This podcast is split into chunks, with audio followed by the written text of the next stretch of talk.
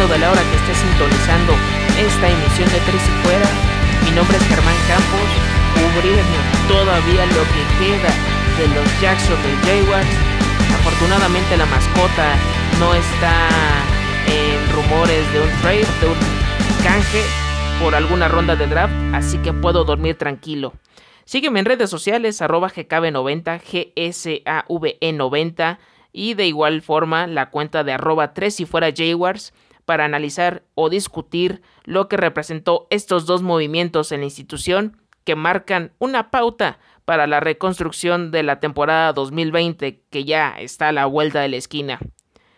Comienzo con esta historia muy triste al estilo de casos de la vida real que simbró a todos en la mañana del 31 de agosto de 2020, para bien o para mal, y que era cuestión de tiempo para que se llegara a cristalizar. Yo esperaba que fuera durante la temporada o incluso hasta el final de esta campaña, pero se dio en el off-season. Los Jacksonville Jaguars despidieron al running back Leonard Fournette. No hubo un comunicado oficial, tampoco un video recopilando sus mejores jugadas en estos tres años, simple y sencillamente un tweet que abarcó un renglón, así de frío fue este, este adiós. Y el coach Doc Marrone aseguró que hicieron todo lo posible para que algún equipo se animara a hacer algún intercambio con un pick de quinta, sexta ronda del draft del 2022, aunque fuera del 2050, pero simple y sencillamente nadie alzó la mano y se fueron con las manos vacías. Recordando que Leonard Fournette fue la selección número 4 del draft del 2017, fue comparado en su momento con la leyenda de Adrian Peterson y por si fuera poco, fue seleccionado cuatro picks antes que el running back Christian McCaffrey, que actualmente es un fenómeno en los Carolina Panthers.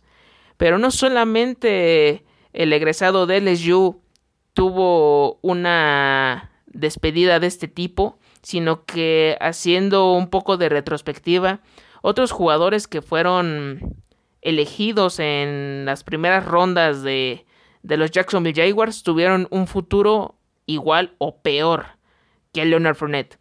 Comienzo con el draft del 2011. El coreback Blaine Gabbert.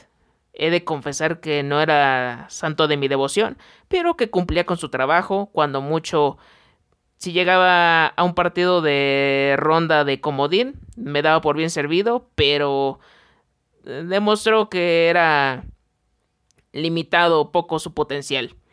Fue intercambiado a los San Francisco 49ers y actualmente es el sustituto o el backup de Tom Brady en los Tampa Bay Buccaneers. En el draft del 2012 llegó el wide receiver Justin Blackmon, tenía muchas cualidades, pero tarde o temprano llegó su suspensión y desde 2013 hasta la fecha no ha visto actividad en la NFL. Para el draft del 2013, Luke Jokel, tackle ofensivo, tenía el mismo camino que Leonard Fournette, no le aplicaron la opción del quinto año y la última vez que jugó fue en 2017. Para 2014 llegó el coreback que estuvo a punto de llegar a un Super Bowl con todo y sus deficiencias, con todo y sus intercepciones al estilo Jameis Winston, Blake Portals. Si lo hubiera hecho, hubiera sido un caso muy similar a Trent Dilfer o a Brad Johnson. Pero, en fin, hasta ahí quedó el cuento de hadas de, Blake Bortles. Fue despedido y, e inmediatamente fue firmado por los Angeles Rams para ser el backup de Jared Goff y actualmente es agente libre. Para el draft del 2015 llegó el defensive end Dante Fowler una de las piezas que más me dolió que se fuera, porque fue también parte de este fenómeno de Saxonville, y fue intercambiado también a Los Ángeles Rams. Se nota que, que son clientes frecuentes de todo lo que deja Jacksonville y actualmente está jugando con los Atlanta Falcons. Para el 2016, otra de las historias que tuvo bastantes capítulos, Jalen Ramsey, el cornerback, que prometía para que fuera uno de los referentes a largo plazo con los Jaguars. Y también, otra vez, los Ángeles Rams estuvieron atentos y se lo llevaron en un intercambio. Y llegamos a Leonard Fournette. Sus números no fueron nada malos en su estancia en Jacksonville. En su primera campaña, en su temporada de rookie, 268 acarreos, 1040 yardas por tierra y 9 touchdowns. Por aire, 36 recepciones, 302 yardas y un touchdown. El siguiente año sufre la lesión en el hamstring o en el tendón de la corva derecho y sus números por ende fueron a la baja. 624 yardas totales y solamente 6 touchdowns. Hablando de problemas extracancha, tuvo ese problema de ser arrestado por la licencia vencida, pagar su multa de 1.500 dólares y también pagar una infracción por ir a exceso de velocidad.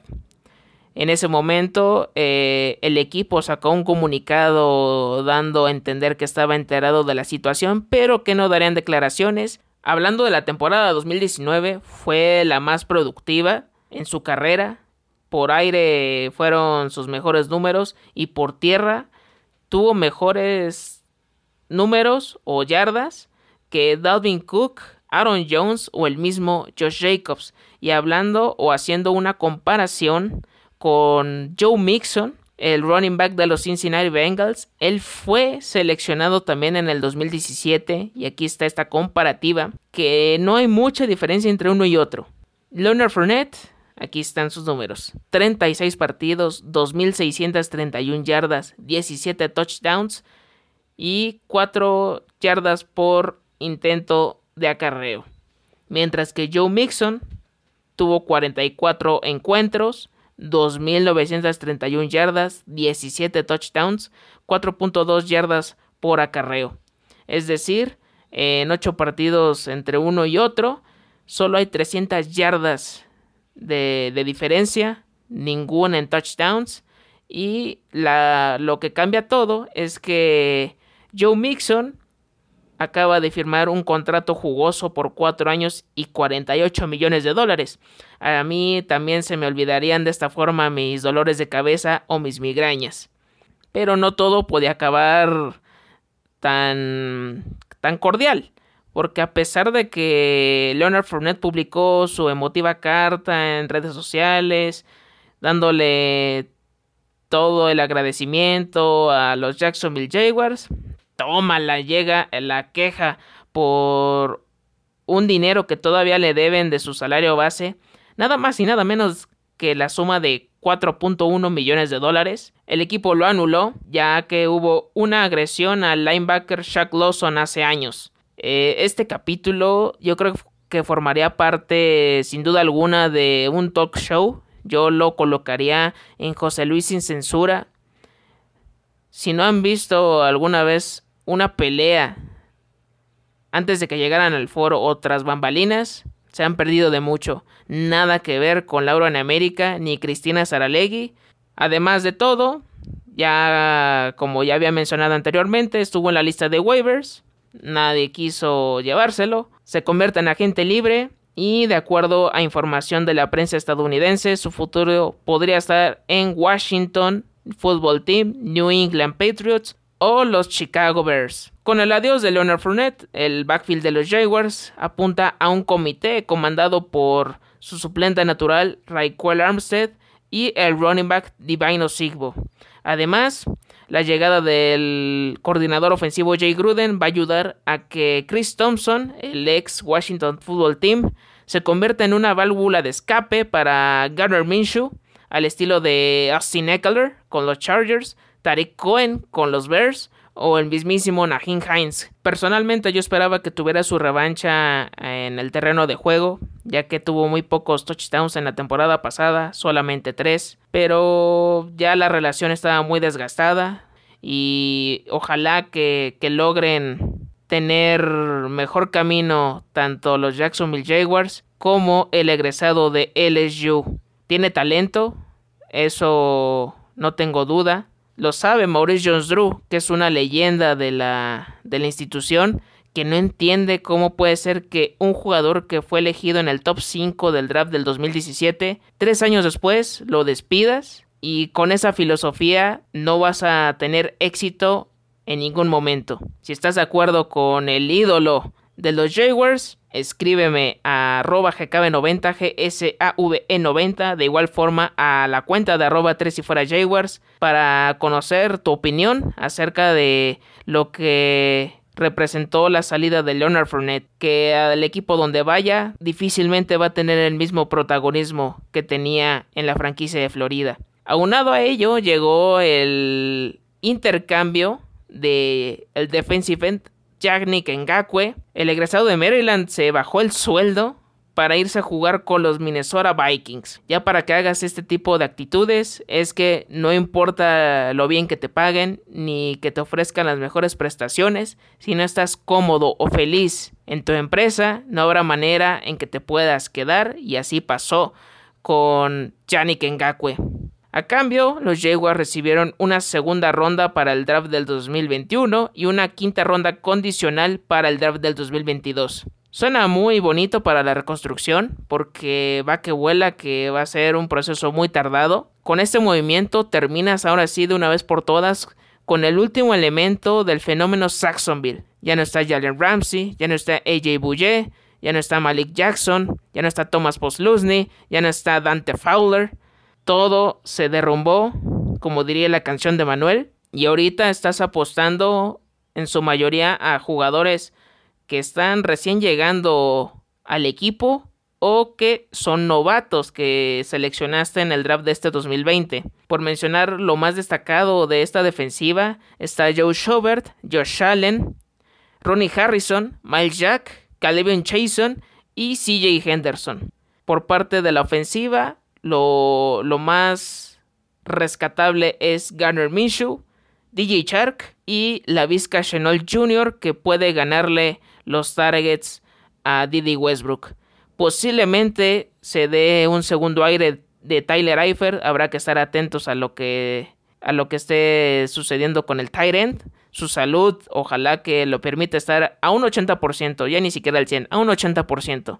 No, no, no pido más pero desde Allen Robinson hasta la fecha no hay no hay manera en que un jugador de los Jacksonville Jaguars pueda hacer una carrera larga por diferentes decisiones, ya sea con algún desacuerdo con la gerencia o cuestiones extra cancha o el rendimiento dentro del campo no ha sido el esperado, pero a final de cuentas no hay continuidad y será difícil que se vuelva a repetir lo que lo que hicieron en 2017.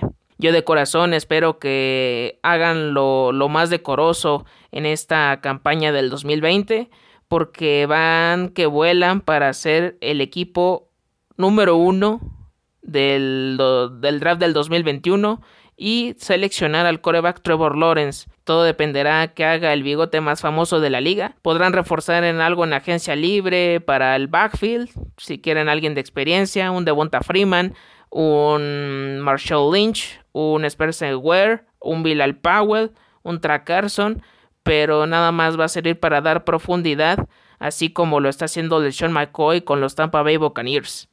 ¿Tú qué piensas de lo que está haciendo el señor Khan?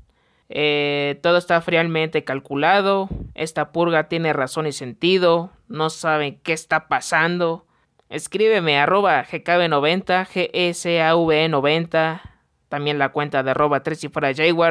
Para conocer lo que piensas acerca de toda esta revolución, de este mal manejo que está teniendo sus consecuencias y no es para menos.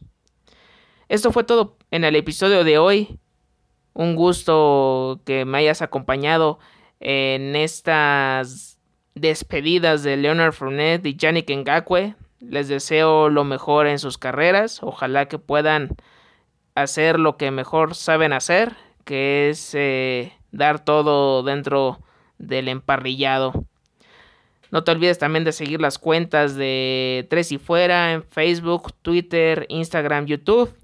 Y tampoco olvides dejar tu comentario en Apple Podcast porque eso sirve para que Tres y Fuera Jaguars esté bien posicionado en la plataforma, también en Spotify.